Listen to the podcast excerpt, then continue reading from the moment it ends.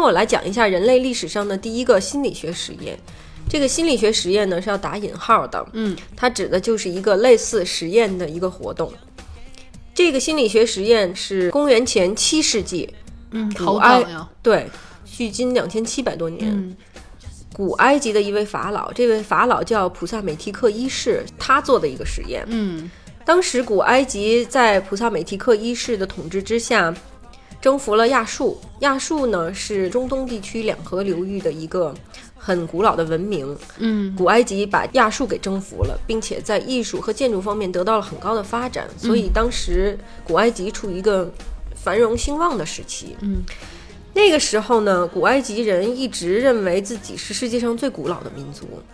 其实这是有一定道理的，因为现在根据走出非洲假设，人类起源于非洲东部，嗯那古埃及实际上在非洲东部的上面一点嘛，其实也是有一定道理的。当然这是我家的哈。嗯当时古埃及认为我们就是全世界最古老的民族，所有其他的民族都是从我们这里繁衍出去的。这位法老呢，他就想证实这个理论。他说啊，这个无凭无据哈，他会这么想，这件事儿好像现在没有证据，嗯，所以呢，我必须得做一件事情来证明这文明都是从他们这儿发展的。对我们确实是世界上最古老的民族。嗯他就想了一个办法，他就说啊，如果孩子没有机会学习语言的话，那么他们就会自动讲人类最原始的语言，也就是地球上最古老民族的语言——古埃及语。嗯，所以为了验证他的这个假设呢，他就开始做这实验了。我感觉他是不是毁了一批孩子？他没毁一批孩子，他是派人从社会底层找来两个新生儿，哦，就还好。毁了两个孩子。他怎么做的呢？他就说，就让这两个孩子没有机会学习语言，他就把这两个婴儿交给一个居住在偏远地区的牧民抚养，让这两个婴儿呢有吃有喝，但是呢，他们绝对不可能听到任何人类的语言。嗯法老当时的目的就是想看看这两个婴儿在完全不接触语言的情况下，他首先说的是什么语言。嗯如果他们首先就自动会说古埃及语了，那么就说明埃及人就是世界上最古老的民族。嗯就这件事儿咱就定了。嗯所以他就一直等，等了两年，等这孩子两岁的时候，有一天这个牧民去给他们送食物，就听见这两个孩子说了一个词，这个词呢大概的音是这样的，叫 “bakos”。这个词在古埃及语里面是没有任何意义的，嗯所以当时那个牧民并没有在意。嗯之后去吧，老听见他们在说这个 Bakos Bakos，后来他就说，哎，这是不是他会说什么语言了？嗯嗯他就把这件事情转告给普萨美提克一世，转告给法老了。法老一听，哎呦，赶快把这俩孩子给叫过来，要亲耳听一下他们说这个词。后来他果真听见从这两个孩子口里说出这个单词 Bakos，、这法老不知道他是什么意思啊，所以他不是古希古埃及语。不是古埃及语，他不知道这词是什么意思，所以他就四处打听，打听了一番之后，知道 “bakos” 这个词啊，其实是有意思的，嗯它是佛利吉亚语，弗利吉亚是它附近的另外一个古文明，嗯，弗利吉亚语的面包的意思。于是这个法老就很失望，你知道吗？怒了。也没怒，他就特别失望，他就得出结论说，佛利吉亚人比埃及人更古老。最后他等于他通过一个实验想证明古埃及是最古老的民族，结果没证实成，证实了佛利吉亚人比埃及人更古老。嗯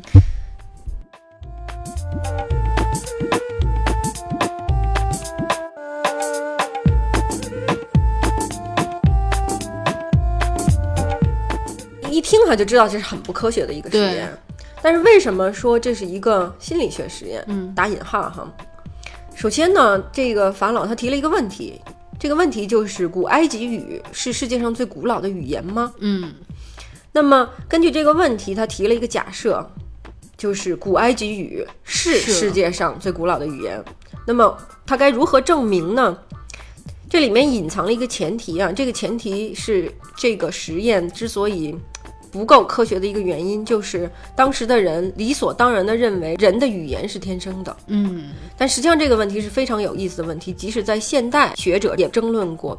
比如说美国的左派学者乔姆斯基和当时心理学的一个鼻祖斯金纳，他们两个争论过这个问题。但是他们的焦点不是说人是不是生下来就会说话，而是人的语言能力是不是天生的。嗯根据这个前提呢，它出现了一个因果关系，就是因为婴儿身处不同的文化环境，所以才会有不同的语言。嗯继续推理下去呢，就是如果没有文化环境的影响，那么这些婴儿就会自动讲最古老的语言。嗯，就他自己的逻辑还是挺严密的。对，他的逻辑是非常严密。前面听起来好像都是比较抽象。打一个比方，就是假设所有的电脑都预先装了 Windows 这套操作系统，嗯这个 Windows 这套操纵系统就是最古老的操纵系统。嗯后来呢，这些电脑就被送到不同的用户手里，有的用户喜欢用 Mac，有的喜欢用 Linux，所以呢，这些新的操纵系统就把之前的给覆盖了。嗯但是如果没有后来的这些覆盖，所有的电脑其实都是 Windows 系统。嗯他就是想找到究竟它是不是这个 Windows 系统是不是存在。嗯，结果证明了是 Mac 系统，太惨了，这个。对。那为什么说它不够科学呢？首先，它样本量就特别小，它两个娃，嗯那个很难说明一些什么问题。而且呢，它没有控制无关变量，也就是其他可能影响这个结果的因素。嗯对于这个实验结果来说，两个孩子会说一个有实际意义的词，完全可能就是一个巧合，嗯也可能是其他原因导致他们曾经听到过这个词。嗯比如说两个人被关在偏远的地方，然后远处来了一群骆驼，这是我想要的啊。远处来了一群骆驼，然后弗弗弗利吉亚人坐在骆驼上说了一个“我要吃面包”，对 对，这 可可能就被他们听见了。嗯嗯，这个咱们就不知道了啊。而且呢，根据现代的狼孩子、熊孩子的这些案例，其实我们知道，与世隔绝的孩子他是不会开口讲话的。对，这是他最最大的问题吧？应该是嗯这个实验。对对，这是他这个实验最大的问题。这个实验在现代人眼中看起来也很不人道哈，并且是基于错误的假设，但是在当时是很了不起的一件事情。嗯为什么呢？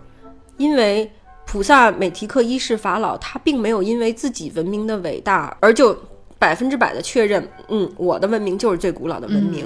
它是非常具有科学怀疑精神的。嗯而且呢，那个时候人们认为人的思想、语言等等来自神鬼，而不是来自自己。就我的想法都是神给予我的。而法老则摒弃了这种神鬼论的观点，所以也是很先进的。